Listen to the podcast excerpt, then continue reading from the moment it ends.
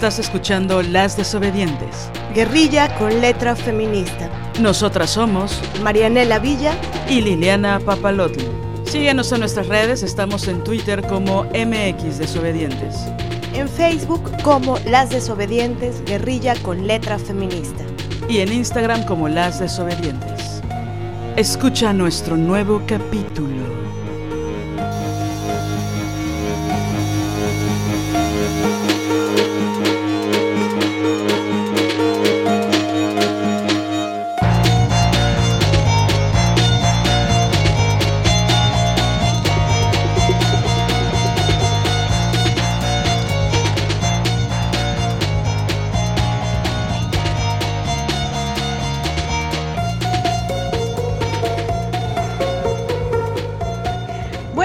Noches.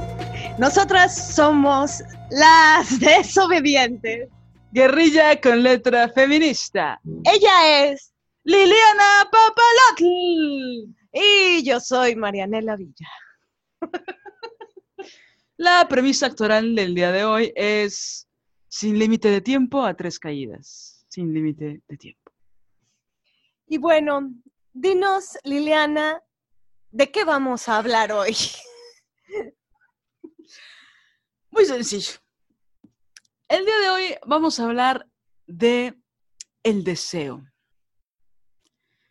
Probablemente muchas personas piensen que vamos a hablar del deseo erótico, de lo húmedo, del placer. Pero no, no exactamente. Es decir, también el deseo da placer, el deseo del que vamos a hablar hoy da placer, pero este deseo tiene otra categoría, tiene otro nivel, tiene eh, otra profundidad, tiene un campo semántico diferente, por así decirlo. Me encanta decir campo semántico porque me recuerda a mis clases de español de la primaria. Pero bueno, eh, sí, vamos a hablar del deseo, vamos a desarrollar qué es la, eh, la definición, o más bien el concepto, perdón, de deseo a partir de el deseo lacaniano, eh, hicimos un acercamiento muy profundo eh, de lo que era el deseo en el episodio de las instrucciones. Em, ya saben que empezamos a hablar así y así en ese episodio.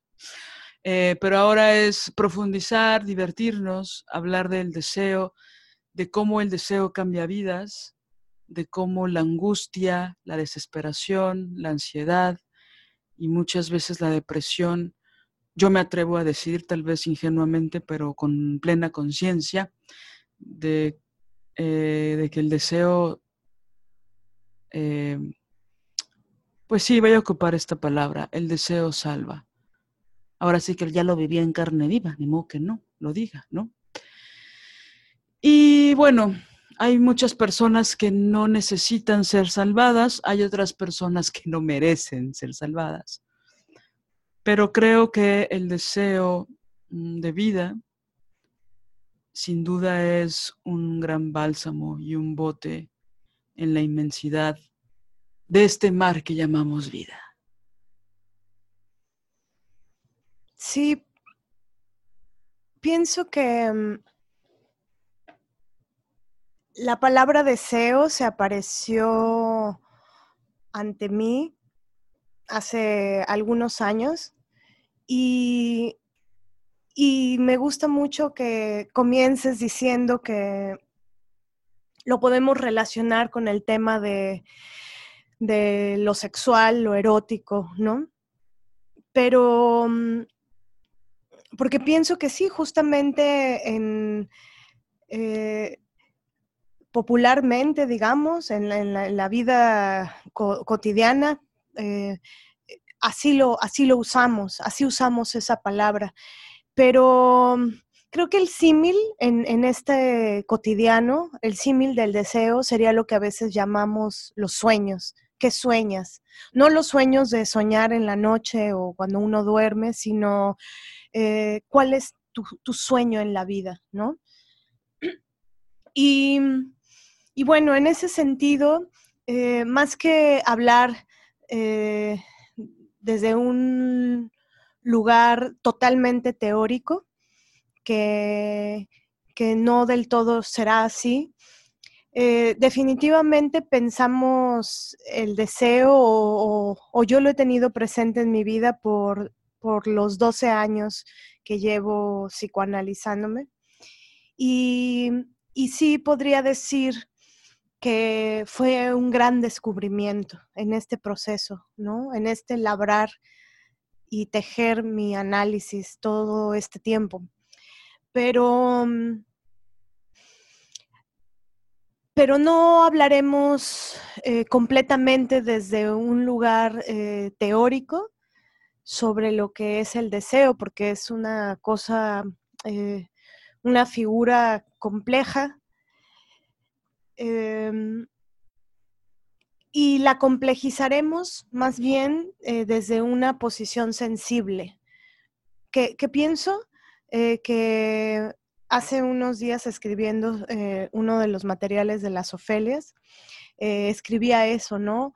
Lo teórico como material sensible y lo sensible como material teórico. Y en este sentido, partiremos de, ese lugar sensible, de lo que pensamos eh, del deseo, ¿no? Y yo quisiera preguntarte, Lili, ¿cómo piensas el deseo tú de todo lo que hemos venido articulando en nuestras pláticas en este tiempo? ¿Cómo piensas tú el deseo y, qué nos podrías compartir eh, de ti con respecto a eso? De cuándo, el deseo está, cuándo te has alejado de él, por qué razones, lo que, lo que quieras tú compartirnos de eso. Pregunta fácil, Marianela, pregunta muy sencilla. No. Em, sin duda este podcast es parte de, del deseo. Este podcast es mucho deseo, ¿no? Este podcast lo hacemos, en primer lugar, por diversión. La diversión pensada como el ejercicio de las emociones. La diversión no solo es la comedia y la risa. La diversión es una montaña rusa de emociones este podcast lo hacemos en principio por diversión. También lo hacemos por dejar un documento de nuestro pensamiento, que no nos parece poca cosa, ¿no? Y pues en la infinita soberbia que nos, que nos representa, no, estoy subiendo el volumen, en, la, en el apoderamiento de la maldad que nos representa, pues queremos compartir nuestro pensamiento. Entonces, nuestro pensamiento feminista, y que nuestro pensamiento siempre anhelamos que vaya mucho más allá del feminismo incluso, ¿no? Em, entonces, bueno, este podcast está lleno de mucho deseo, es una síntesis, ¿no? De todos los deseos que están dentro de ese gran deseo, ¿no? Por, para empezar. Em, y bueno, mi deseo está en muchos lugares. Em, como lo dije en otro episodio, está sobre un, un escenario de pavimento en llamas, ¿no? Está en la cancha de básquetbol de una secundaria. Está en muchos lugares. Y pensando en esto de dónde, creo que una forma de poder saber dónde está el deseo es saber dónde no está, ¿no? Pienso en desde un nivel ontológico, es muy difícil saber quién es una. ¿Quién soy? ¿No? Una aproximación puede ser saber quién no soy, ¿no?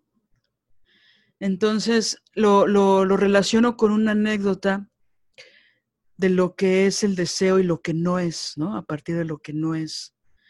Y ahora sí que extiendo el humo morado por, todo, por toda la cabina de grabación y por todos los espacios donde ustedes nos están escuchando. Y me voy al 2008, donde estoy en un museo maravilloso, en una ciudad alucinante. Es mi primer viaje al extranjero. un viaje que me costó, uff, ¿no? Muchas lágrimas de sangre, de miel y pues de sal también, ¿no? Y fue un viaje para, para una gira, ¿no? Pero lo de la gira no importa en este momento. Lo importante es que em, estoy ahí frente a las meninas, ¿no? Y es chistoso porque es una, es una pintura que sin duda, de Velázquez, que sin duda es parteaguas dentro de la pintura y a mí nunca me gustó. Por supuesto que puedo reconocer la genialidad de Velázquez para pintar las meninas y está llena de símbolos, significados, de una genialidad impecable, pero nunca me atrajo de forma profunda. Sin embargo, cuando la vi en persona, me emocionó muchísimo no podía parar de llorar, ¿no? Y obviamente no eran las meninas lo que me hacía llorar, ni Velázquez. Era estar yo presente ahí junto a mi Liliana de ocho años, ¿no? Que me agradecía mucho que yo estuviera ahí en ese momento. Porque llevaba, híjole, un par de años absolutamente alejada de mi deseo. En ese momento no lo, no lo nombraba de esa forma, creo que lo, nombraba, bueno, no creo, pienso que lo nombraba como dijo Marianela en un principio, como los sueños, como el sueño de vida, como cuál es tu sueño en la vida, con qué sueñas, ¿no? Entonces yo llevaba dos años alejada de mi sueño, que era el teatro, y bueno, el teatro y con con ciertas particularidades, ¿no? Que no voy a explicar ahorita. Pero estoy enfrente a esta pintura emocionada.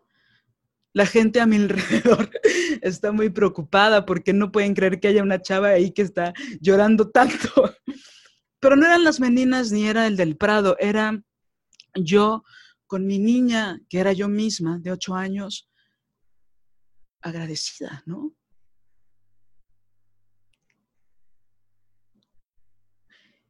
Y pienso que ese momento, cada vez que cruzo esa línea, cada vez que hago algo que sé que deseo,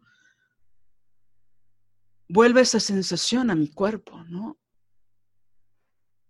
Y por supuesto me da mucho orgullo decir que ese, ese viaje no nos lo regaló nadie, ¿no? Es algo que buscamos, por supuesto mucha gente nos ayudó, ¿no? Em, pero citando a este machín que no voy a nombrar, pero que sí tiene una cosa genial, que es la danza de la realidad, nosotras bailamos, danzamos junto con la realidad para que eso ocurriera, ¿no? Y ese momento fue alucinante porque vinieron muchos momentos así después, ¿no? Y eso me recordaba también todo el tiempo que había perdido tan alejada de mi deseo, ¿no? Eh,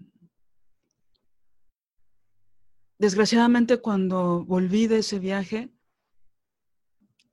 eh, regresé a la distancia que hay entre el deseo y mí misma, ¿no? Por supuesto que ese momento sembró, ¿no? Creó una semilla que, que tiene raíces y frutos hasta la fecha, ¿no? Pero era difícil revertir todo el miedo que me estaba cubriendo, ¿no? Entonces, pienso en, esos momentos, en ese tiempo en que me alejé del deseo y todavía a esa edad, que estaba en mis veintes, em, no tenía tan claro o no podía vislumbrar qué tan grandes y qué magnitud tenían mis sueños. Me daba miedo interpretarlos, me daba miedo ver su justa dimensión, porque acercarte al deseo da miedo.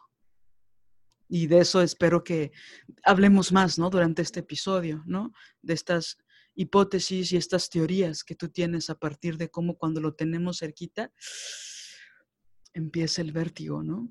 Pero pienso, y bueno, obviamente hubo muchos momentos, ¿no? Pienso en esta, esta obra de Veronese, eh, Mujeres que sueñan caballos, ¿sí se llamaba así? Que yo vi en el Helénico. Ahora dirigida por un acosador, eh, pero bueno, eso es eh, tema de otro podcast. Pero no, siempre es bueno recordarlo, ¿no? Para que algún día se vaya, pero bueno.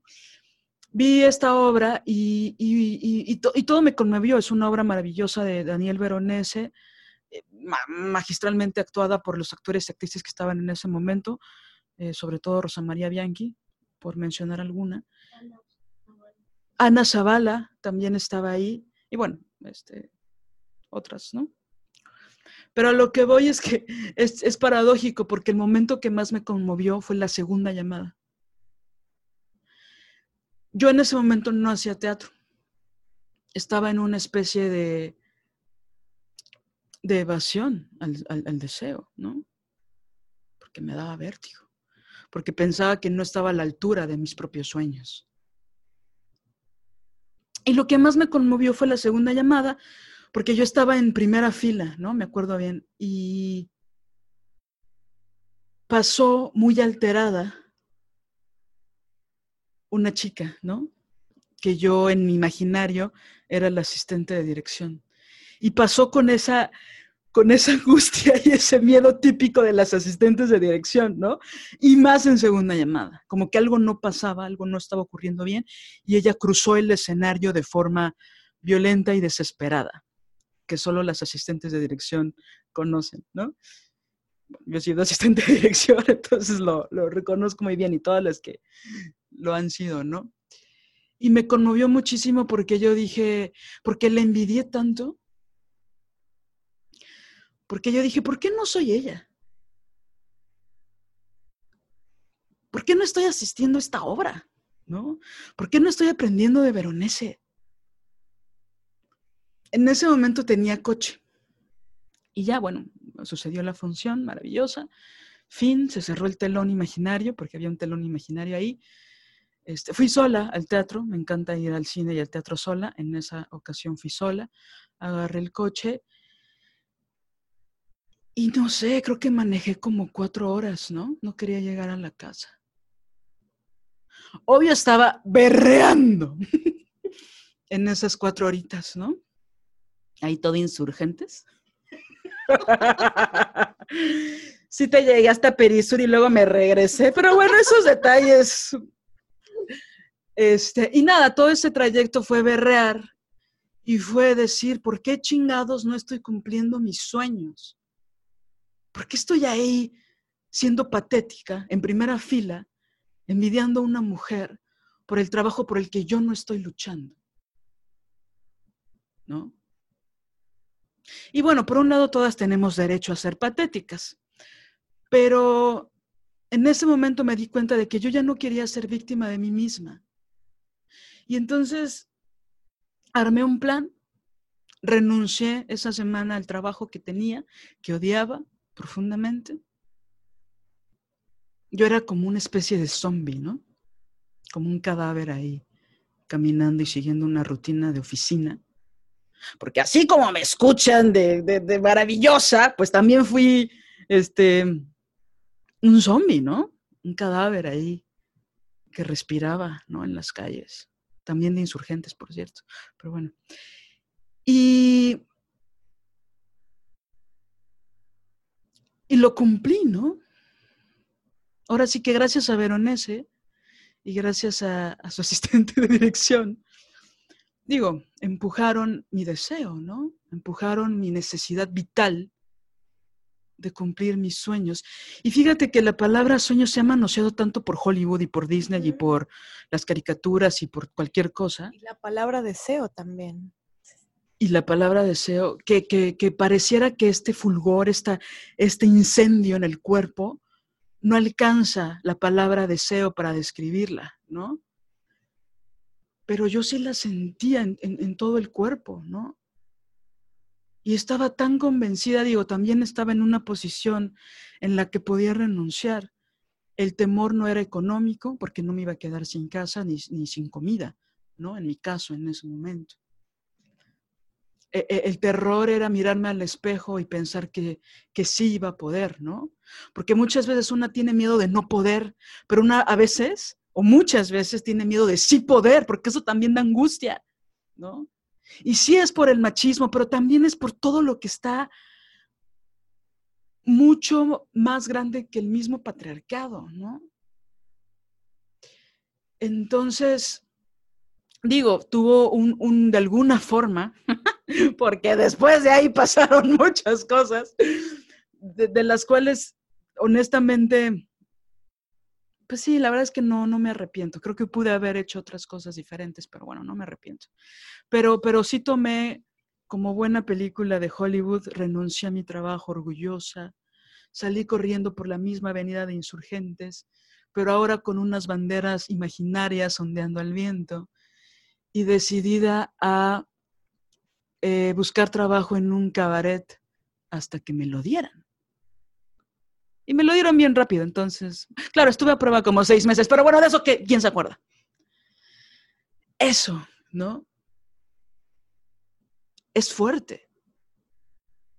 Requiere de mucha valentía y de mucho coraje, pero hay que ver la justa dimensión, porque lo otro es ser un cadáver andando, desde mi punto de vista, ¿no?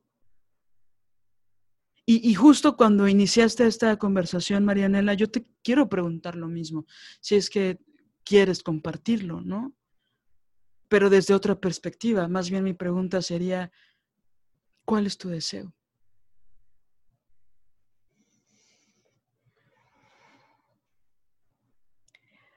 Pues pienso que ha habido dos grandes momentos en mi vida que,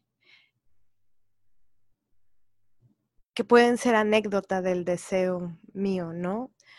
Eh, uno, eh, que fue la primera vez que me deprimí. En ese tiempo yo creía en, en, esa palabra, en, en, la depresión como, eh, pues desde la perspectiva eh, en ese momento no sabía cuál era la perspectiva, solo sabía en la, creía en la depresión, en esa palabra, la usaba, ¿no? Sin saber sus raíces, su, de dónde proviene.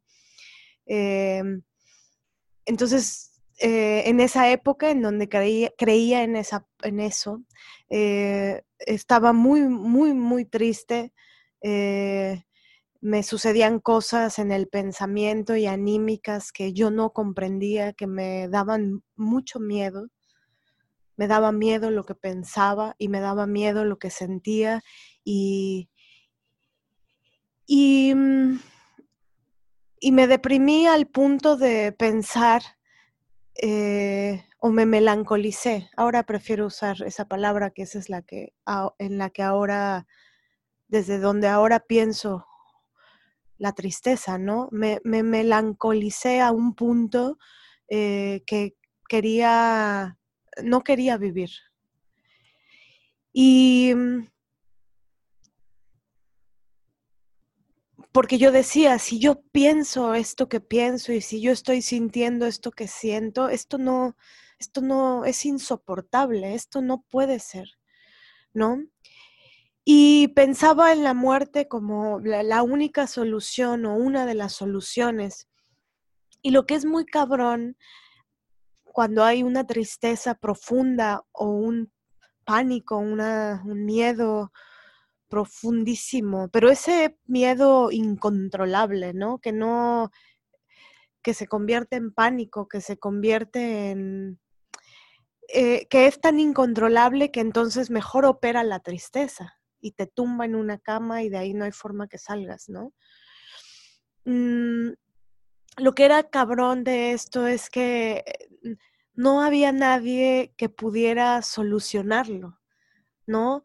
Y tampoco, aunque con mucho amor me pudieran decir palabras como échale ganas, vamos, no puedes estar así de triste, eh, mira, salió el sol, todo de todas formas me parecía un oscuro, ¿no? Y,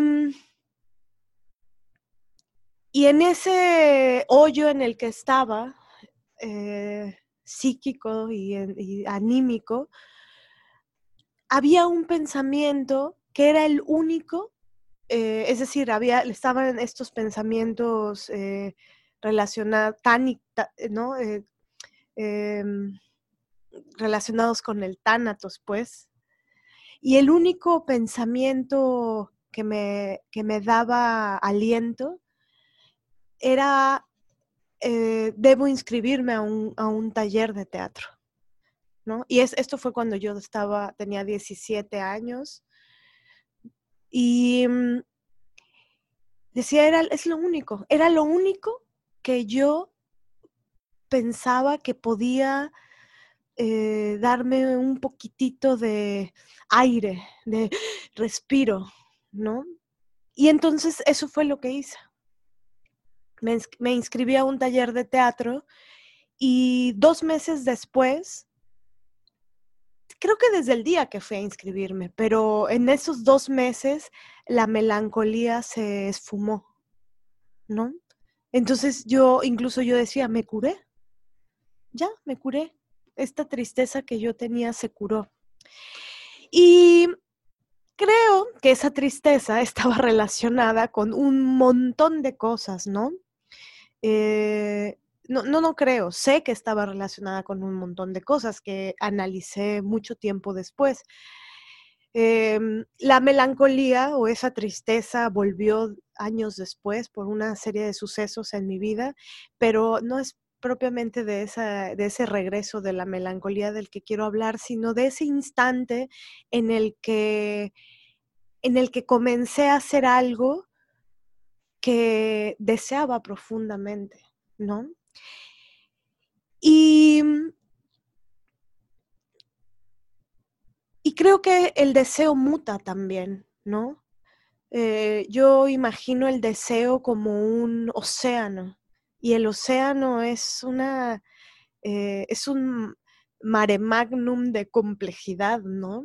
O sea, la, el envión, la potencia, la magnitud, el empuje, la ebullición eh, eh, de, un océano, me parece que tiene que ver con, con el cómo funciona el deseo y que siempre está presente.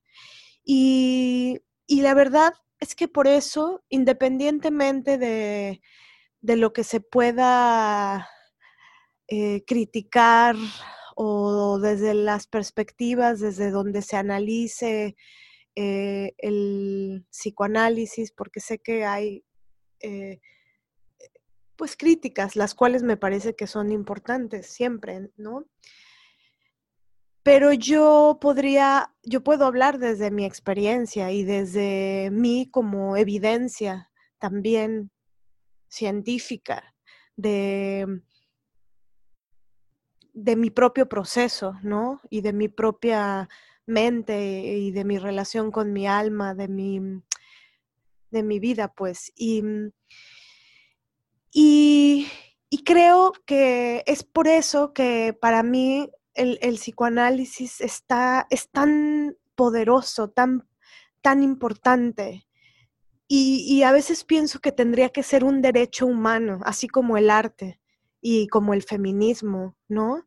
Es decir, em, pienso que, que, hay tanto tabú con respecto a lo que nos pasa, eh, hay tantos huecos, ¿no?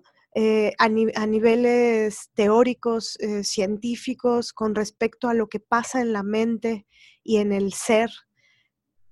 la filosofía se ha encargado de estudiarlo, ¿no? No hay em, definiciones absolutas de lo que es el ser, hay teorías. Em, y pienso que el psicoanálisis es una de las em, filosofías de pensamiento, es una ciencia y también podría pensar que es un arte que te hace hablar, que te hace hablar, que te hace articularte, articular con palabras, con lenguaje, lo que lo que tienes adentro. Y, y apalabrar, intentar bocetear, pintar el deseo es eh, sustancial. Por eso pienso que tendría que ser un derecho humano, ¿no? Que, que pienso que las guerras son por ese motivo, porque no en este mundo, con estos sistemas tan mierdas, el capitalismo y el patriarcado, eh, nos enseñan a, a obturar el deseo. Nos enseñan a ver qué vende uno, el capitalismo, y a ver cómo te puedes montar encima de alguien más, que es el patriarcado, ¿no? Ellos sobre nosotras en nuestra espalda, que al final es pura posición, em, pues sí, fálica, como diría Freud, ¿no? Un, que tiene que ver con el poder, con el poder en el mal sentido de esa palabra. Y creo que justamente pensar el deseo, pensar en los sueños, pensar en lo que un ser humano eh, va a labrar en la vida. Hay una figura que, que plantea Lacan que a mí me encanta, eh, que tiene que ver con la existencia y la vida, ¿no? Y él dice algo así como que el humano existe como existe el muerto. Eh, porque el muerto, aunque su cuerpo, su alma perece, el cuerpo existe, continúa en movimiento, ¿no? Y y él habla de la importancia de construir la segunda muerte. Es decir, dice algo así como el humano está, eh, existe como existe el muerto. Si existe como existe el muerto, de alguna manera eh, hay una muerte primera, que es la existencia básica de lo humano. Y entonces él habla de construir la segunda muerte. Y la segunda muerte, labrar la segunda muerte, que es cuando pereceremos y no habrá más aliento ni más eh, acción que nos lleve al deseo. Em, la pregunta sustancial o fundamental es, ¿cómo vas a hacer esa, segunda muerte? ¿Qué, ¿Qué, caminos vas a trazar para eso? Y, pienso que eso es vital, porque si pensamos en un ser abominable infame, cruel, terrorífico, como pudiera ser un feminicida, por ejemplo, ¿no?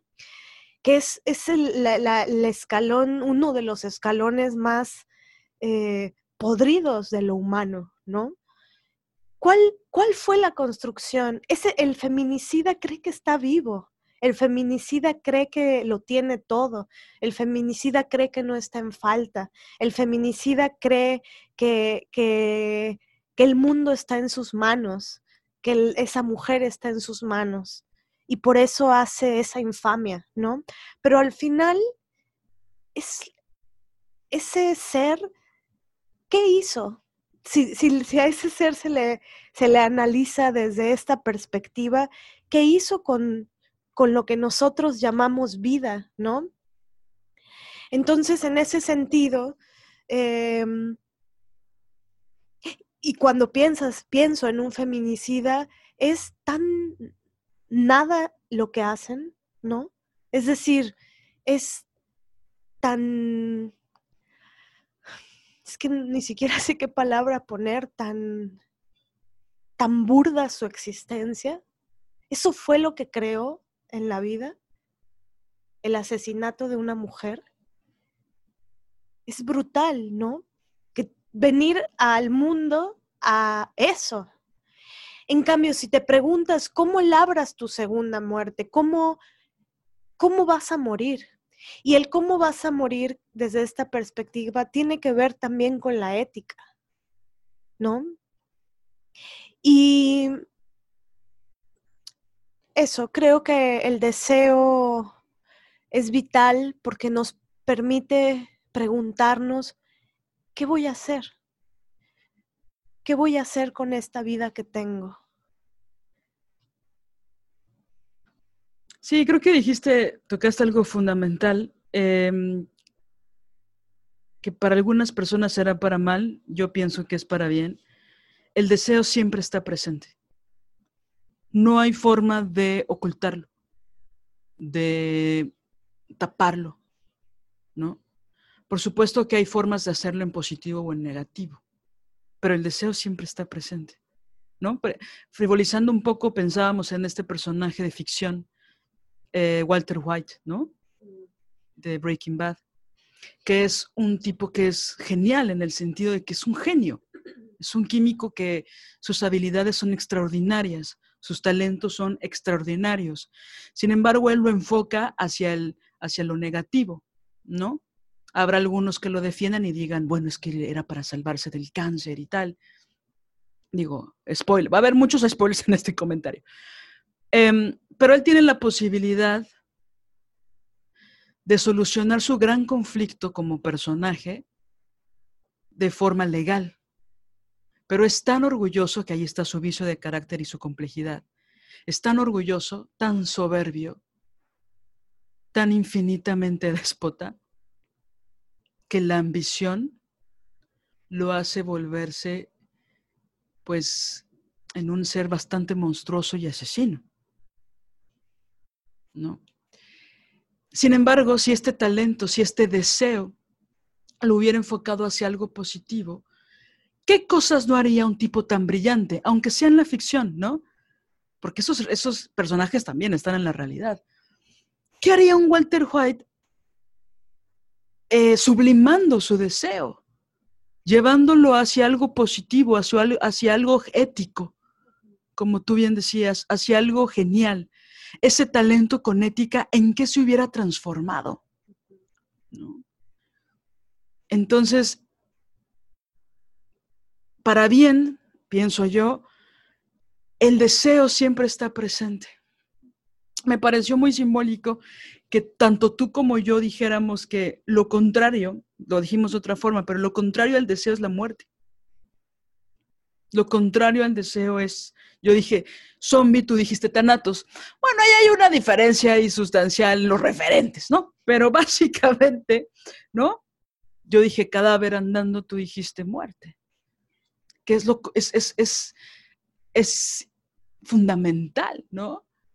Es muy, muy, muy relevante decir eso, porque la negación al deseo es la muerte, simbólica o literal.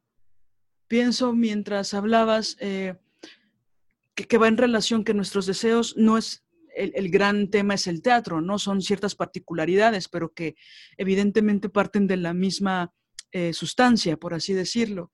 Pienso en los millones de mujeres que tienen que renunciar a sus propios deseos para convertirse en la figura que el patriarcado espera de ellas.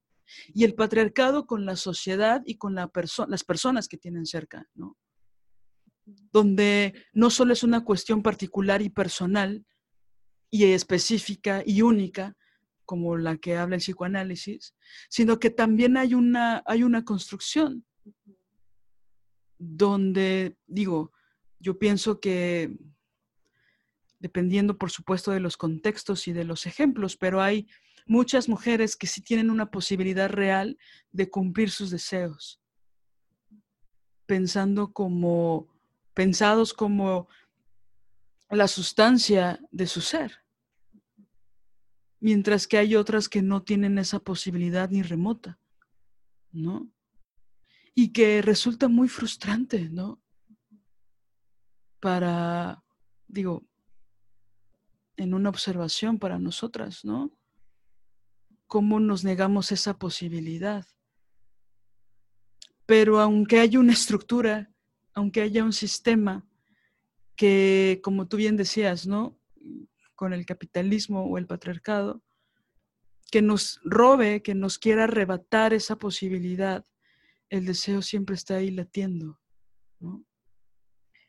Sí, y pienso que como, como dices, ¿no? Lo de que el feminismo justamente lo que, lo que te hace es que que cuestiones lo que te han impuesto y que, y creo que sí, ¿no? Justo te empuja a, a preguntarte, ¿y tú qué?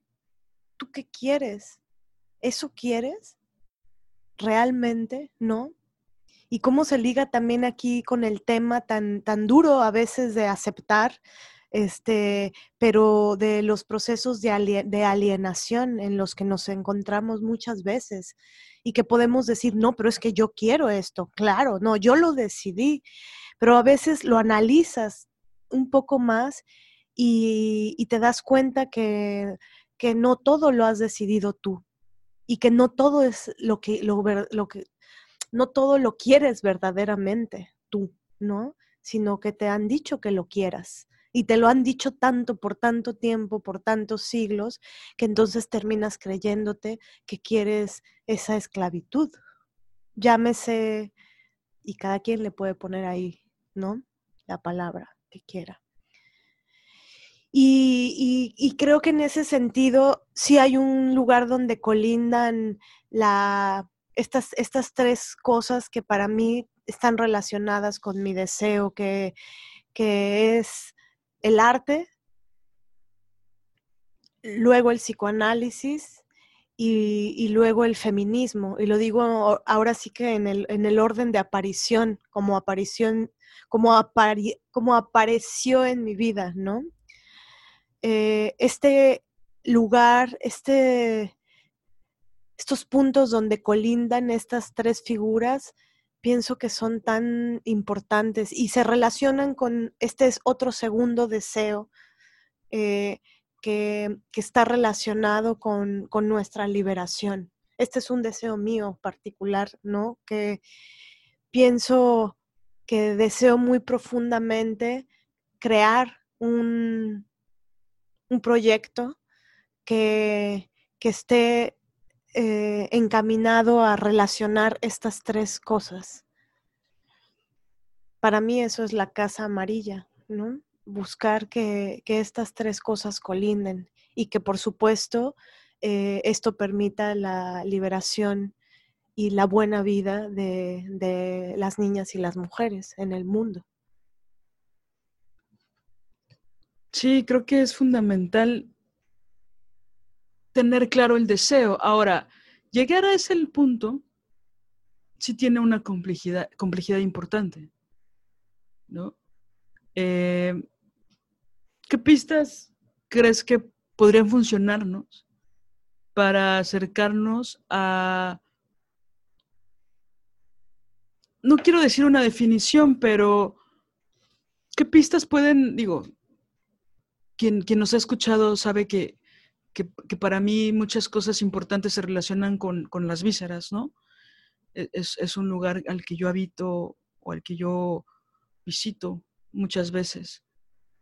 Pienso que, que el deseo, este deseo del que estamos hablando, va en relación con las vísceras.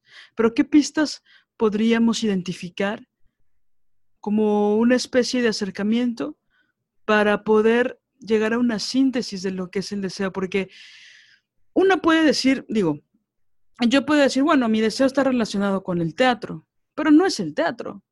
Es cierto tipo de teatro, con cierto tipo de personas, con cierto tipo de discursos, con, ¿no? O sea, es, tiene muchas características, no es tan general. Citando a, a Nora Huerta, ella utiliza una, una frase que a mí me gusta, que se refiere a las funciones de teatro, pero que yo lo relaciono con el deseo y con estas pistas de las que hablo, que ella dice, híjole, esta función sí me acomodó el alma. Se acomodó. Y pienso que el deseo tiene una materia que es bastante similar, que sin duda es un furor importante, es un fuego, pero también tiene que ver, digo, por supuesto como metáfora, una, una suerte de que el alma se acomoda. ¿no? Creo que hay ciertas cosas como la dignidad, la ética, como el deseo, que pareciera que no hay dudas, ¿no? Porque lo digo específicamente por el teatro porque digo, yo lo sé porque me lo has contado y por supuesto también yo lo sé porque lo he vivido, que hemos tenido varias experiencias que están totalmente relacionadas con lo teatral, pero que no están relacionadas con nuestro deseo.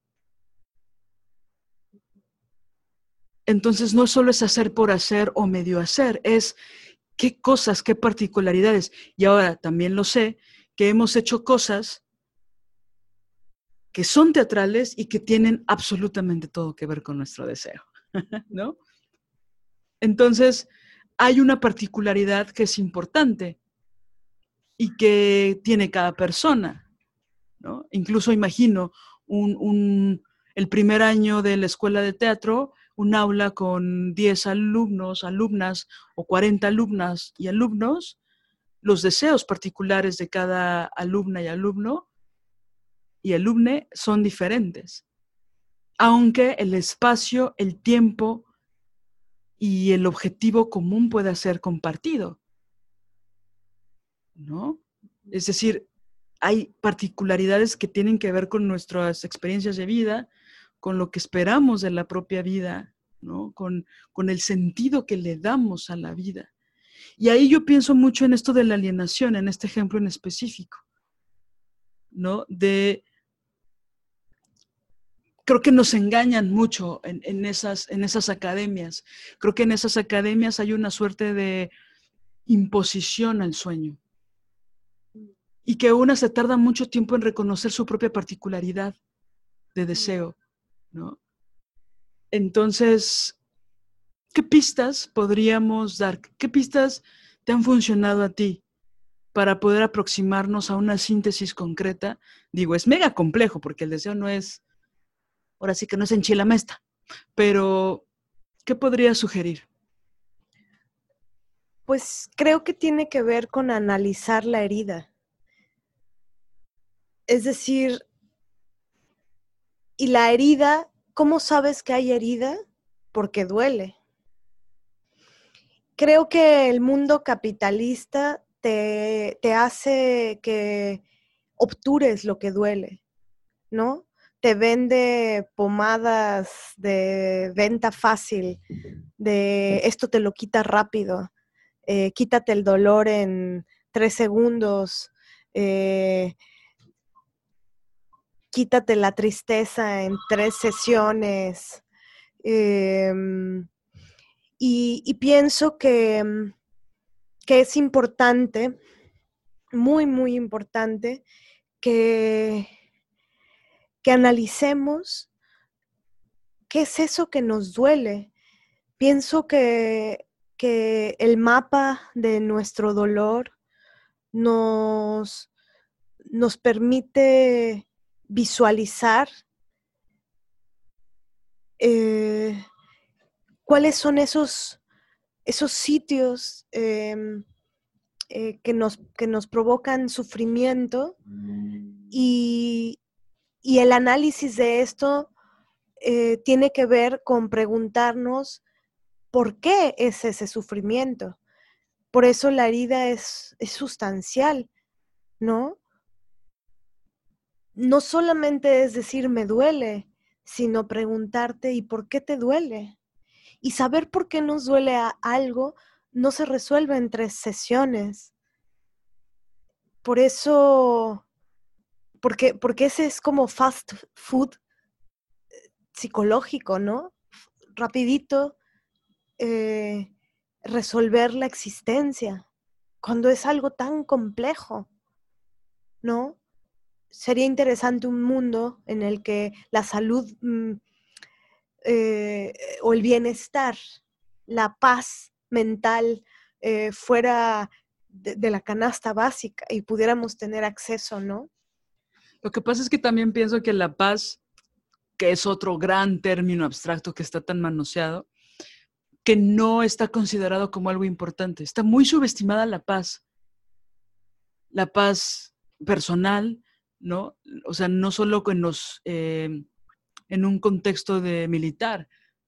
La, la, paz no es, no, no, es, no es discurso de mis universo, ¿no? No es la paz mundial, ¿no? La paz personal. Ahora sí que yo descubrí lo importante de la paz particular, de mi paz, eh, en momentos de, de muchísimo dolor, de muchísima necesidad como de salirme de un espacio. O sea, la paz, cuando una no la tienes, cuando una más la extraña, ¿no? Entonces creo que la paz es fundamental. Creo que está muy poco valorada eh, en todos los contextos, ¿no? En todas las sociedades, pues. Y creo que principalmente una de las opciones más, eh, quiero decir, más fundamentales, es que cada una tiene que encontrar ese camino que le da paz. Eh, por supuesto, con siempre pensándolo desde la ética y desde la legalidad, pero una tiene que descubrir sus propios caminos de paz. Una puede intuir estos caminos, pero también hay que irlos descubriendo. Y creo que es casi imposible encontrar la paz cuando se está negando el deseo personal. Yo lo relaciono mucho a partir de mi propia experiencia con los insomnios. En, el, la, la, no, paz, la negación al deseo. Eh, pienso mucho en eso, en, esos momentos en que no he podido dormir y no sé por qué. Ahora también eh, otra de las pistas que, creo que funcionan es ponerlas en una hoja, ¿no? Ponerlas en un pizarrón, en una pared, en la tierra, verlas, visualizarlas, dividirlas, buscar su particularidad, ¿no? Es, como lo que decía en un principio, que, que no es, que no es deseo, para saber qué sí es. ¿no? Es, es porque es, es, pienso que es algo tan complejo y tan profundo que no tiene que ver con análisis sencillos. Tiene que ver con una necesidad profunda de entender a qué le damos sentido a la vida y eso no es poca cosa. Ahora creo que también el, deseo se relaciona mucho con la vocación o con la profesión o un oficio. Y no va de la mano solo de eso. Se incluyen muchas necesidades, ¿no? Así como hoy hablábamos, ¿no? De lo que es una secuencia en cine, que está, que es un compendio de muchas escenas. Pienso el gran deseo como una mezcla eh, heterogénea de muchísimos deseos particulares. Y no es que precisamente uno sea más grande que el otro, es, es que todos son importantes. ¿No? Ahora que estoy, este, me, me, compré un juguetito, ¿no? Para, para hacer música. Y entonces me hace muy feliz, me hace muy feliz hacer música. Me hace muy feliz la abstracción. Me hace muy feliz y que, por ejemplo, una vez, hoy, lo pensaba en la mañana, hubo una vez que, que una persona que no voy a decir su nombre, eh, solo voy a decir que es mi papá, este, yo puse una publicación en Facebook que era pues antirracista, feminista, antimisóginos, ¿no? Etcétera. Tenía como muchas características. Y entonces yo decía que eso es parte del feminismo, ¿no? Ahora ya lo interseccional está también muy pisoteado, pero bueno, eso ya tiene un poco de tiempo. Y entonces mi papá me decía algo así como, ah, o sea que el feminismo tiene que ser holístico. Y entonces yo pensaba en los, en los chistes, por ejemplo, los chistes comunes, los chistes populares, que son misóginos, racistas, homofóbicos. Y que un solo chiste de menos de 15 segundos puede ser misógino, racista y homofóbico. Un solo chiste, ¿no? Y chiste los chistes de este país son ideología. El albur es ideología mexicana. Muy, muy generalizado, pero lo es. Pienso que así como los feminismos, de alguna forma, sí son holísticos, pienso que también el deseo lo es. El deseo acapara muchas cosas, ¿no? O sea, pienso en esta gente que dice, no, no, no, si tú decidiste ser secretaria, solo puedes ser secretaria. ¿Cómo que es eso que quieres construir casas en la playa? Está rarísimo. Si tú, ¿no? O sea, no, no, no, tú decidiste ser actriz del cuerpo.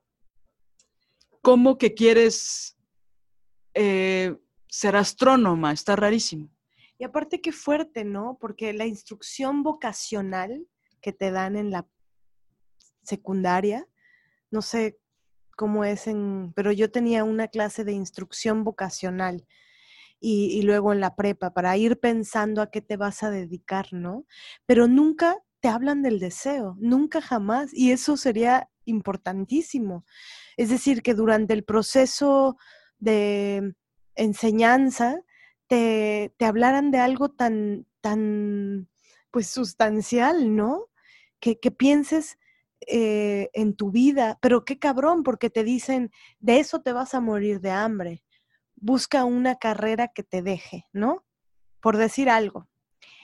Y, y bueno, la verdad que pienso que dedicarse al, arte, al teatro en particular, pues no es algo a lo que te obligan, ¿no? Siempre decir que te vas a dedicar a eso, más bien al contrario, te van a decir, te morirás de hambre, no lo hagas, eh, primero haz cualquier otra cosa más honrosa, ¿no?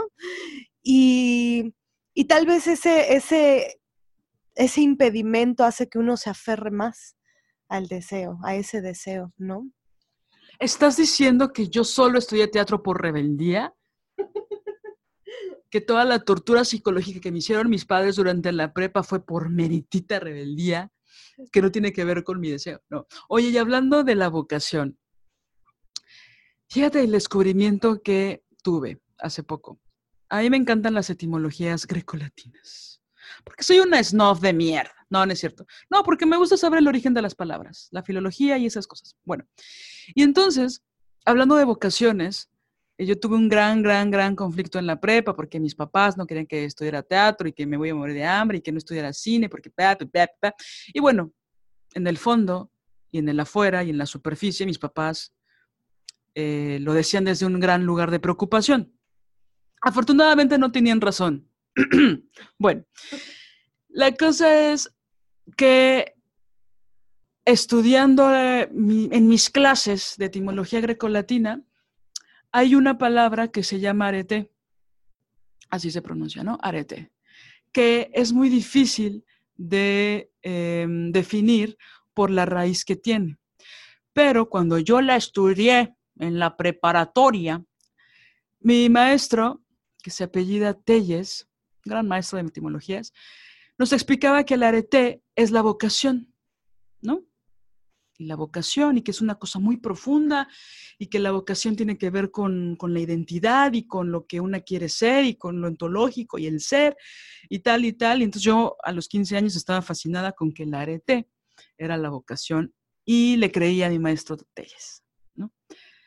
Acabo de leer un texto Luego el feminismo llegó a mi vida, ¿no? Y entonces acabo de leer un texto que habla de que el arete tiene que ver más con la expresión masculina de honor. Y sí, por supuesto tiene una raíz que tiene que ver con el ser, pero es de las personas, específicamente del género masculino, que cumplen con sus sueños. Pero casi que por raíz, digo, a reserva de que me corrijan las mujeres que saben de etimologías, que escuchan o escucharon este podcast, tiene que ver con acciones masculinas, porque lo importante, lo intelectual, es lo que hacían los hombres en la antigua Grecia. Ya sabes que esto ya cambió, ¿no?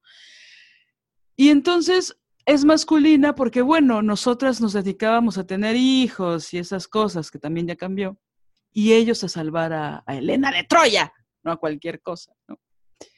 Y entonces es muy fuerte porque El deseo por género pareciera que a los hombres se les da toda la posibilidad de que lo cumplan. Y las mujeres, ni siquiera por raíz etimológica, y bueno, según el patriarcado, tenemos esa disposición de hacerlo, o esa disponibilidad, o esa fortuna, ¿no? Entonces, bueno, ¡ay, cabrón! ¿No? O sea, que, que, que, digo, el lenguaje es pensamiento, el lenguaje es visión del mundo, el lenguaje es cosmovisión, ¿no?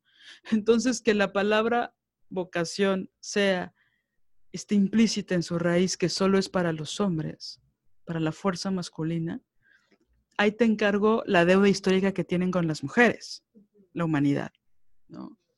Entonces, si nosotros ni siquiera nos damos el derecho de estudiar, de especializarnos en lo que amamos, que es una parte fundamental de lo que somos, para bien o para mal, pienso en la complejidad que tiene abarcar el espectro del deseo.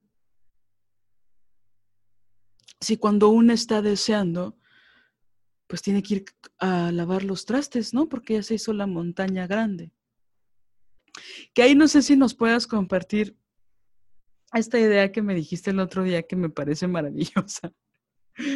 De, no, te, no te avisé, no te pedí permiso, pero me parece genial. De la locura de Virginia Woolf. De que en algún momento sugeriste que era, digo, es una hipótesis, ¿no? Pero que bueno, va de la mano con la realidad y el cotidiano, que era la locura un poco inventada. ¿Nos puedes hablar de eso?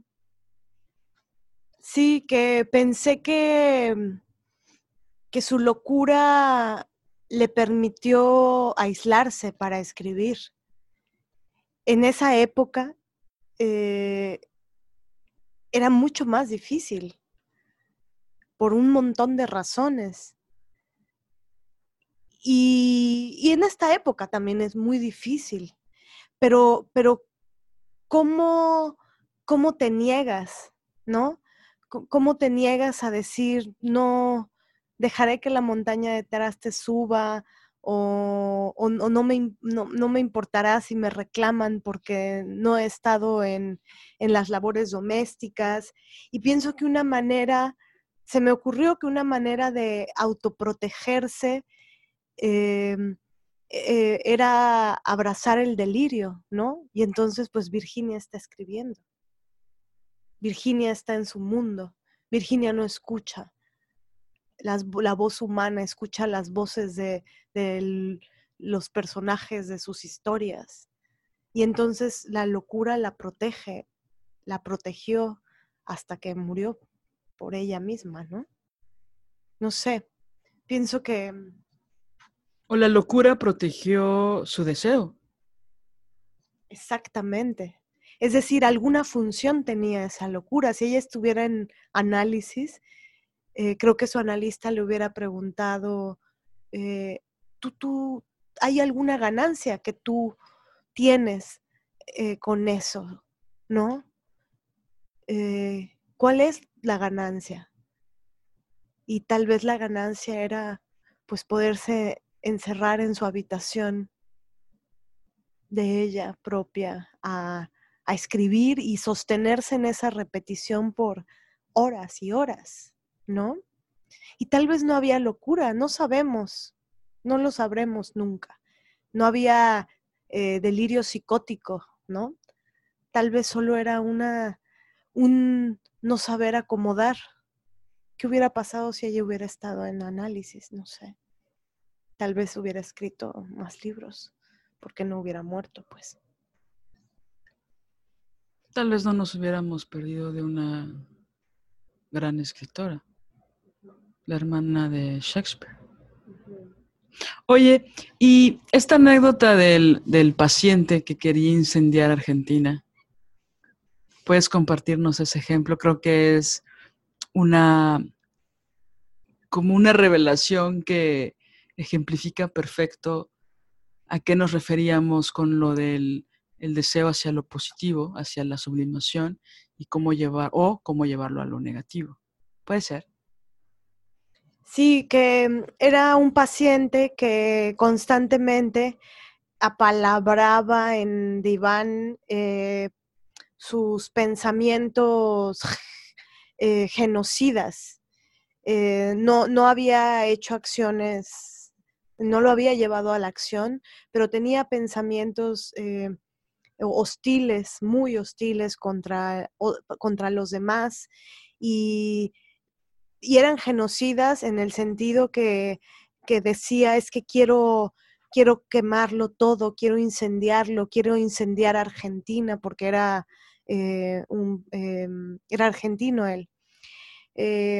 Quiero y bueno, Argentina es un país que tiene tradición em, psicoanalítica.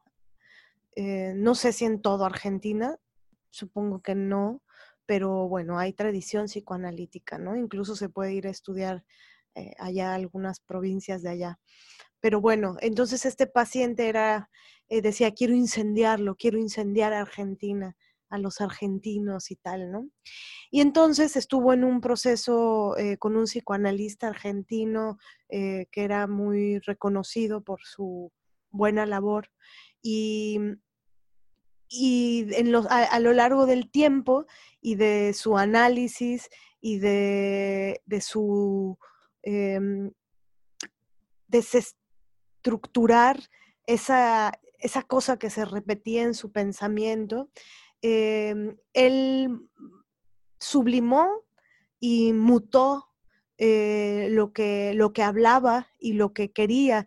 Por supuesto que había algo de, había una pulsión ahí y, eh, relacionada con un deseo inconsciente em, que, empujaba y que lo empujaba a, tener estos pensamientos. Pero a lo largo de su proceso, lo que él terminó haciendo fue construir una, crear una empresa de textiles. Eh, y, era tal el empuje de su deseo que fue una empresa de textiles que creaba, que hacía suéteres. Y fue tan buena esa empresa que, que su, su materia, los suéteres, pues, los distribuyó por toda Argentina. Y, a la conclusión a la que llegó fue que de alguna manera él, hablaba de incendiar Argentina, ¿no? Incendiar relacionado con eh, em, el calor y después el textil y después los suéteres distribuidos en toda Argentina. Y entonces al final eh, calentó eh, los cuerpos de las argentinas y los argentinos desde los textiles que creaba, ¿no? Sí, es que una, a mí me encanta ese ejemplo porque nos acerca mucho, ¿no? Como una idea de, de lo que es el deseo. Oye, ¿y qué pasa cuando nos resistimos al deseo? ¿Qué pasa cuando postergamos? Ahora ya incluso está esto de procrastinar, ¿no? Que es como... Yo creo que deberíamos hacer un, un enlistado, un, diccionario de las palabras que se han manoseado hasta, la, hasta el infinito. La primera sería amor. Bueno, bueno, ¿qué pasa cuando postergamos, cuando nos resistimos? ¿Qué pasa cuando no queremos ver la herida? ¿Qué pasa cuando queremos ocultar el dolor? ¿Qué pasa cuando evadimos todo lo que anhelamos, lo que sentimos, lo que pensamos, lo que deseamos? ¿Qué pasa cuando el sueño de la vida está a la vuelta de la esquina y decimos, decidimos cancelar la cita, ¿no? ¿Qué pasa cuando estamos a punto de abrazar el deseo y nos inventamos cosas para no estirar los brazos, ¿no? Nos inventamos pretextos. ¿Qué pasa cuando no asumimos la responsabilidad ni siquiera de nuestros propios miedos, ¿no? Y postergamos, y postergamos, y postergamos. Me recuerda una canción de Liliana Felipe. Pero bueno, retrasamos, retrasamos, retrasamos. Yo me imagino, hay veces que el deseo es tan grande que cuando estamos a punto de llegar, yo me imagino como un abismo. ¿Sabes? O sea, no es como que un ligero tropezón, no, no, no. Es el abismo. O sea, es Telma y Luis en el Mustang convertible yendo a toda velocidad hacia el deseo. Digo, la analogía es, es, patética, pero es, es, esa velocidad, es, ahí viene, ahí viene, ahí viene el deseo. Ah, no, ellas escapaban de la ley, pero yo así me imagino, ¿no? Un poco como lo que me pasa, bueno, me pasaba porque Marianela me lo quitó a trancazos simbólicos. Esto de, no mames, cómo padezco las funciones, actuar, ¿no? O sea, es una cosa así, tiene que ver con muchos, muchos factores, ¿no? Uno de ellos que es importante es que respeto mucho el escenario, ¿no? No me parece que sea sagrado, como se ha dicho, para encubrir violadores, pero, pero sí le tengo respeto, porque le tengo mucho respeto al público y para mí el teatro es un encuentro entre público y actrices, o actriz y pública. Pero padecía mucho, ¿no? O sea, como que es, esta cosa de una hora antes yo me pongo muy, ¿no? Me empieza a salir urticaria, ¿no? O sea, una urticaria imaginaria y el hormigueo y, ¿no? Y yo digo, pero ¿por qué si sí ensayé? ¿Por qué si sí me sé el texto? ¿Por qué si, digo, si dudo de mí, como, como cualquier martes, pero ahorita sí estoy segura de mí misma, ¿por qué no? Y después de analizarlo dije, ah, es que me apasiona hacer esto. Por eso me da tanto vértigo. Mi, abismo es el borde del escenario. ¿no? Esta gran actriz Ofelia Gilmain decía, para mí subirme, eh, sí, el cine como sea, la tele como sea, pero el teatro para mí es salir al ruedo. ¿no? Y el público es el toro, ¿no? Digo, perdón por la metáfora, los toros son horribles y no. Bueno, los toros no son, perdón. Asesinar a los toros es lo feo. Los toros no son horribles. Yo soy un, Yo soy un torito. Pinche animal chingón, ¿no? Los toros. Pero no, no, no, perdón. Torear, ¿no? La fiesta brava es lo terrible, pues. Pero ella decía eso, ¿no?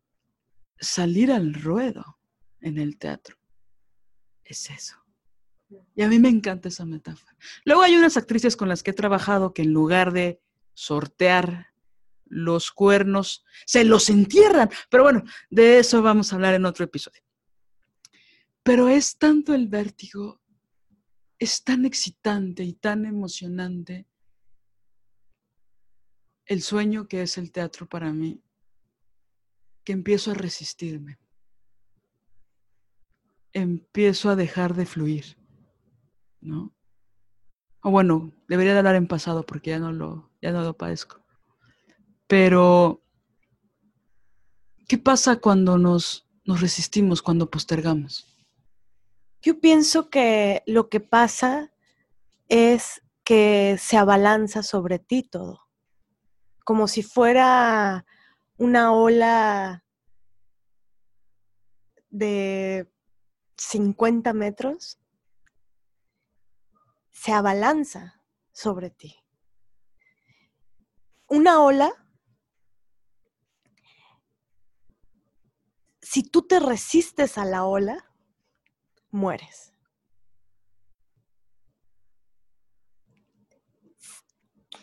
La ola o la sorfeas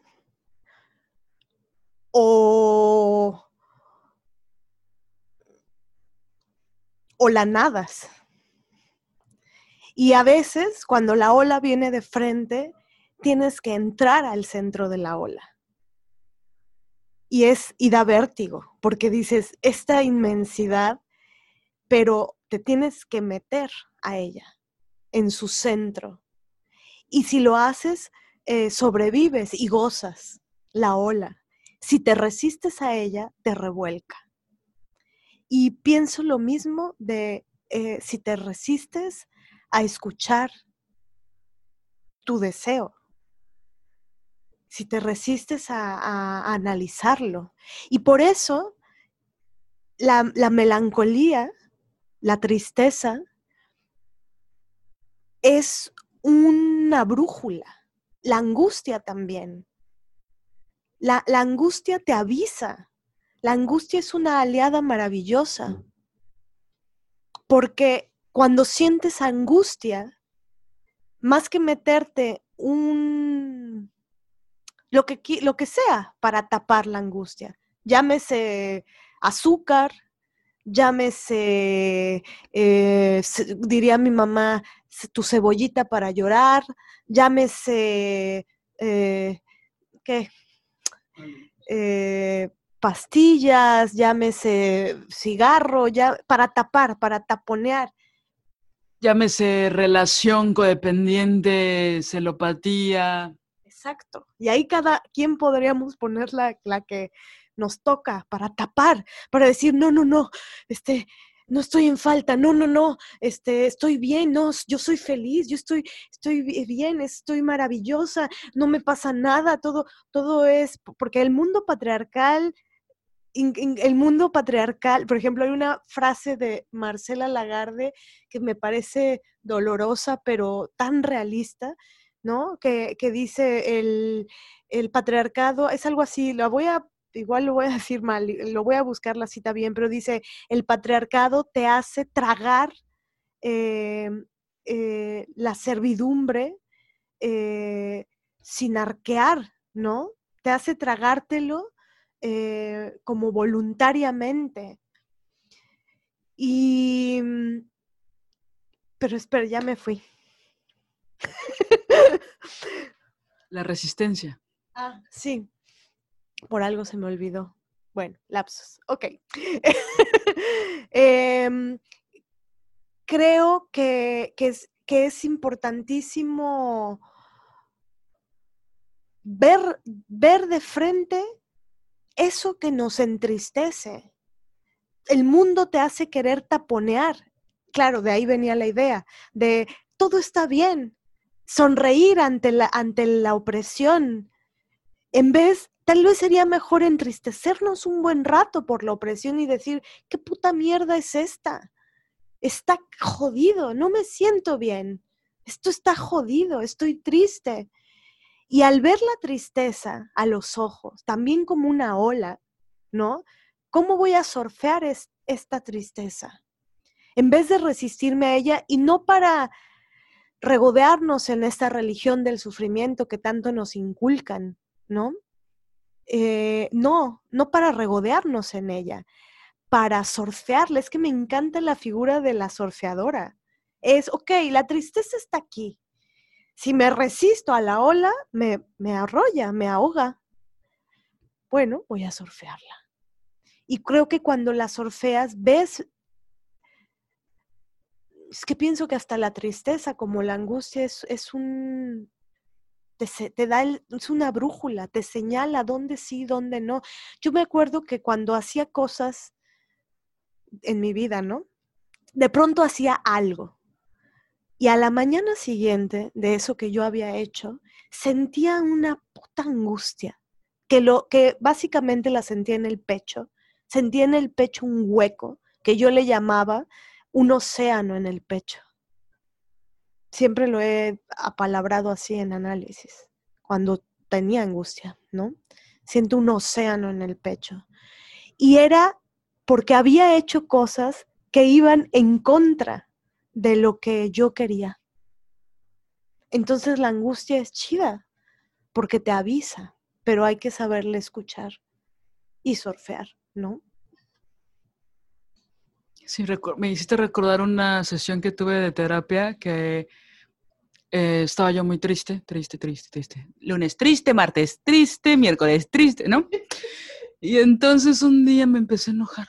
Entonces ya pasé de jueves triste a viernes encabronada, sábado encabronadísima, domingo así, ¿no? Y entonces lo hablé en terapia y dije, mira, creo que cada vez voy peor le dije a mi terapeuta, porque ya pasé de la tristeza al enojo. Ya pasé de la tristeza a la rabia, a la ira, ¿no? Y ella me dijo, no, vas mejorando. La tristeza es mega pasiva. La ira es acción. ¿No? Y para mí fue importantísimo, ¿no? Porque en ese momento me dio muchísimo sentido. Porque cuando una siente rabia es que se está rebelando ante lo injusto. Y entonces una empieza a cobrar chingón facturas hacia las personas que te hacen mierda, ¿sabes? Entonces, claro, una, una se defiende como puede en este laberinto que llamamos vida, no, ya, perdón. pero este, pero en ese momento me sirvió bastante, ¿no? Ahora, en otros análisis he visto que también la tristeza es ira, ¿no? Solo que una se resguarda entre, entre la pasividad, porque si una escuchara su ira, uff, ¿no? De entrada una sería incómoda. Y pues las mujercitas rabiosas no están bien vistas por el patriarcado, ¿no? Ahorita que estabas hablando, me, me, me hiciste engabronar, no tú, sino por lo que estabas diciendo, porque me acordé de, de una tipa que, este, que me dijo, es que Liliana, tus maneras, ¿no? O sea, tu, tu trabajo es excepcional, pero tus maneras, ¿no? Y yo pensaba, claro, es que a ella le gusta que yo sea sutil y callada, ¿no? A ella le gusta que saque brillo a mis cadenas y que sea la servidumbre la abrace, ¿no? Y si no hago eso, ya son mis pinches modos, ¿no? Como si no hubiera ocho mil matices en medio, ¿no? Ser profesional no es ser una hija de la mierda. Ser profesional es ser profesional, ¿no? Pero entonces como ya no era sutil, obediente y me quedaba callada como ella necesitaba, pues eran mis pinches modos, ¿no? Entonces es, digo, la rabia también sirve, así como la melancolía salva, la angustia, el miedo, ¿no? Pues también la rabia salva, ¿no? Entonces pienso que, pues creo que una decide, ¿no? O sea, si quieres tener esos pensamientos obsesivos que son tan malos sentir, para ciertos estándares científicos y, no enfrentar la ola, ¿no? Me hiciste recordar también eso de las olas, las grandes olas a las que me he resistido y cómo me han arrastrado. Hasta una vez perdí unos lentes que me encantaban tanto ahí en Mazunte.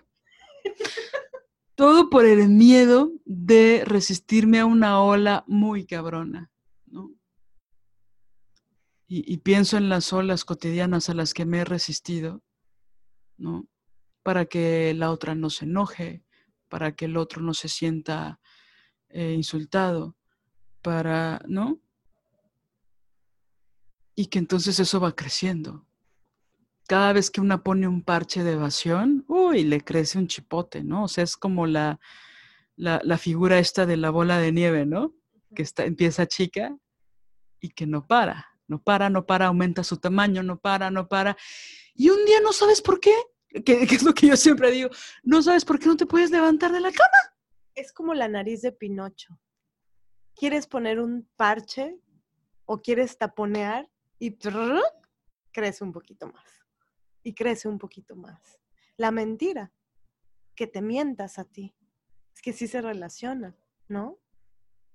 Sí, también eso se va convirtiendo en daños orgánicos en el mismo cuerpo.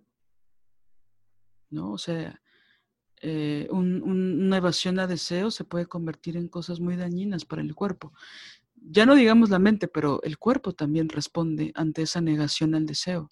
Que desde la perspectiva psicoanalítica, eso es la neurosis de histeria. Cuando el suceso eh, mental pasa al cuerpo estos, padecimientos, muchos padecimientos que, que cobran forma en el cuerpo, ¿no? En, a mí me ha sucedido en los riñones, en, dolores, en la columna, en que es lo que, lo que se le llama la psicosomática, ¿no? Eh, el, el, sufrimiento aparece en el cuerpo. Eso es la neurosis de histeria a muy grandes rasgos. Oye, y a propósito de la pandemia mundial en la que seguimos viviendo, una vez hice un viaje a un país que había estado en guerra, dos años antes de que yo fui a ese país. Y entonces estaba hablando con un chico muy, muy buena onda, ¿no? Que me quiso, yo acababa de llegar y me quiso poner en, y me quiso coger. Y entonces, no, no es cierto, no, me quiso poner en contexto de lo que estaba pasando en esa ciudad. Y mm, yo le hacía varias preguntas porque yo sabía varias cosas que habían pasado, etc. El caso es, él tenía mi misma edad, estábamos en los 24, 25. Y entonces me, decía, me dijo muy serio, ¿no? De repente. Él, era muy afable, muy divertido y así se hace el chistoso y todo. Creo que sí me quedé. Bueno, ya. No, no para nada. Y entonces me estaba diciendo, yo iba a ser arquitecto, pero por la guerra, pues ya no pude, ¿no? Y fue como una cosa muy solemne, ¿no? O sea, yo dije, wow, no mames, ¿no? Ahora sí que, pues la guerra, yo me imaginé la guerra bombardeó su universidad, pues bueno, en un sitio de guerra no puedes hacer mucho. Fue como que cambió el tono de la conversación, fue algo súper loco, así como, wow. Y entonces empieza a carcajear y me dice, no, soy un huevón. La verdad es que la guerra X. me dio muchísima risa y entonces él dice que, que, que, que así era en Serbia, ¿no? Que yo iba a hacer esto, pero por la guerra no. Yo iba a hacer esto, pero es que la guerra. ¿no? Que después, antes de la pandemia, era, híjole, que es, que es un chiste un poco, ¿no? Bueno, no un mucho, de, híjole, es que yo iba a hacer esto, pero me chingué la rodilla. Que ahora es, yo iba a hacer esto, pero la pandemia no me dejó, Y entonces, digo, esto como para tener este común denominador de, de cómo postergamos el deseo, ¿no? Es que yo iba a hacer esto, pero mis papás no me dejaron. Es que yo iba a hacer esto, pero la economía mundial. Es que iba a hacer esto, pero tuve hijos. Es que yo iba a hacer esto, pero está dificilísimo, es complejísimo. ¿no? Es complejísimo, ¿no? Es que yo digo, hay situaciones que son incontrolables, hay variables que efectivamente no podemos controlar. Casi nada lo podemos controlar, pero hay cosas que sí, ¿no? Entonces, el postergamiento, la resistencia, el miedo, ¿no? Es como lo que hablábamos de, de, estas becas institucionales. Lo peor que pasa cuando aplicas a esas becas es que te la den. Exacto. Porque, ¿no? Es como, híjole, ahora tengo que justificar todo lo que dije, ¿no? O sea, ahora... Hacerlo, hacerlo. Sí, o sea, hacerlo, eh, ¿no? Y hacer la evaluación y justificar y la foto y, ¿no? Todo el proceso para, ¿no? O sea, ahora viene lo cabrón. Tengo que justificar todo el proyecto que es mi proyecto de vida en este momento, ¿no? Y pienso que esas resistencias nos pueden enloquecer, ¿no? O sea, sí es una cosa muy seria y que hay que afrontarlas y tomarlas como lo que son, ¿no? Em, tú, le llamas herida, ¿no? Estas pistas de acercamiento para el deseo. Yo pienso que sí, efectivamente el cuestionamiento, eh, el análisis del dolor, de las cosas que no nos dejan dormir son para mí la fuente de inspiración, ¿no? Porque al final del día todo está relacionado, ¿no? Y bueno, ¿algo más que quieras decir del deseo? Pues que, que pienso que, que hay que aventurarnos. Hay que aventurarnos a, a esa maravilla, ¿no? Hay que aventurarnos a, a crear, a hacer nuestro, nuestro mapa rizomático de, de, mm, el deseo, de lo que queremos. ¿Cómo queremos que sea nuestra vida? ¿Cuáles son los elementos que, la, que la van a constituir? Me gusta mucho pintar, pintarlo, iba a decir, me gusta mucho pensarlo como la pintura, ¿no? Un lienzo blanco y, y pintarlo, qué colores, qué pinceles, cómo va a ser esa pintura nuestra, que es nuestra vida y lo que vamos a crear en ella. Hay, hay que ir, eh, encaminarnos ante nuestro deseo, hacia nuestro deseo y sostenernos ahí, en esa repetición. Mm, repetir aquello que deseamos no es patriarcal repetir lo que no deseamos, eso es patriarcal. Capitalista. Repetir lo que deseamos es libertad, es autonomía. Construir nuestros deseos es rebeldía. Amigas, con este episodio terminamos la primera temporada de Las Desobedientes. Ha sido un camino vertiginoso, emocionante, divertido, alucinante, poderoso, rebelde, valiente.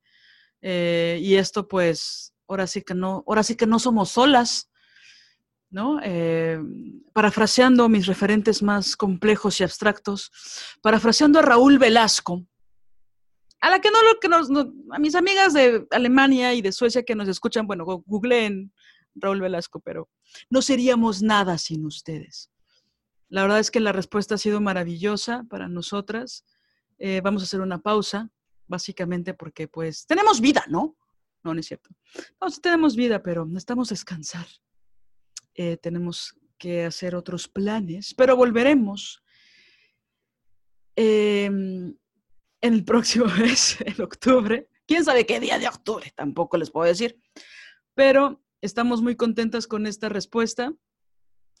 Eh, ¿qué ha sido para ti este viaje de 20 episodios? Por favor, no uses lugares comunes como yo. Oye. Pues ha sido todo un ejercicio para entrenar la valentía, para a pesar del vértigo que puede dar hablar y decir lo que pienso, pues atreverme día con día y después aprender a, lidiar con el vértigo de haber dicho lo que pensé en voz alta y ante un micrófono, ¿no? Em, creo que ha sido entrenar la valentía y por supuesto que entrenar la desobediencia, porque decir lo que pensamos, decir lo que pienso tiene que ver con la desobediencia. Y decir lo que pienso encaminado a mi propia liberación y al deseo profundo que tengo de que todas nosotras nos, nos liberemos, ¿no? Y hay algo que quisiera eh, decir también que es muy importante, es que yo le quiero dedicar este esta primera temporada a mi abuelita, que se llama Elba Hortensia Hernández Meléndez. Ella está en un proceso de vida duro y hermoso a la vez, eh, porque está, digamos, en, en su última etapa de la vida eh, y hace unos días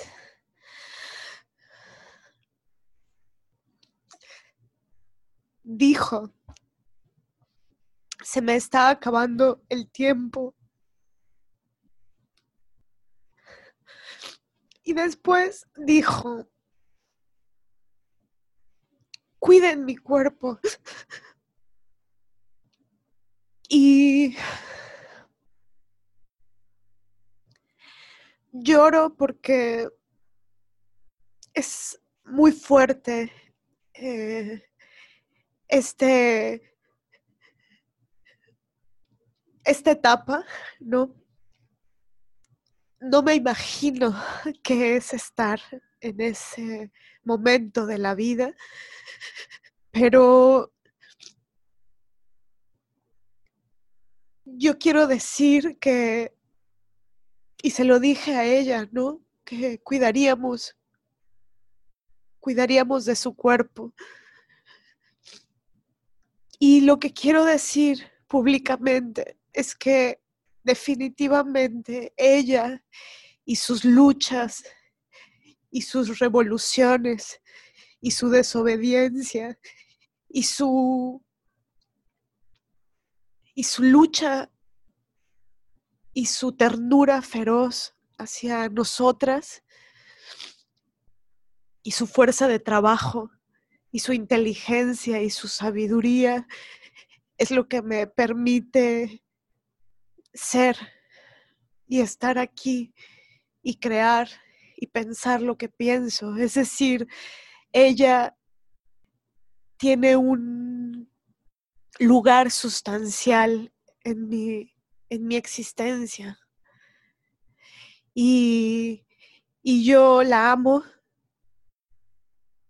y le quiero dedicar eh, para honrarla, para este, este, este, proyecto, esta primera temporada de este proyecto y por supuesto los que vengan. Y bueno, lo que queda es acompañarla y estar, estar con ella en esta etapa hasta que ella lo decida, acompañarla y amarla. La amo y la admiro y quería compartírselos. La admiro profundamente y la amo profundamente. Con esta gran dedicatoria, mega conmovedora, nos despedimos. Gracias por escucharnos. Volveremos pronto. Música original, Alina Maldonado. Diseño gráfico, Oriana Ortiz Villa.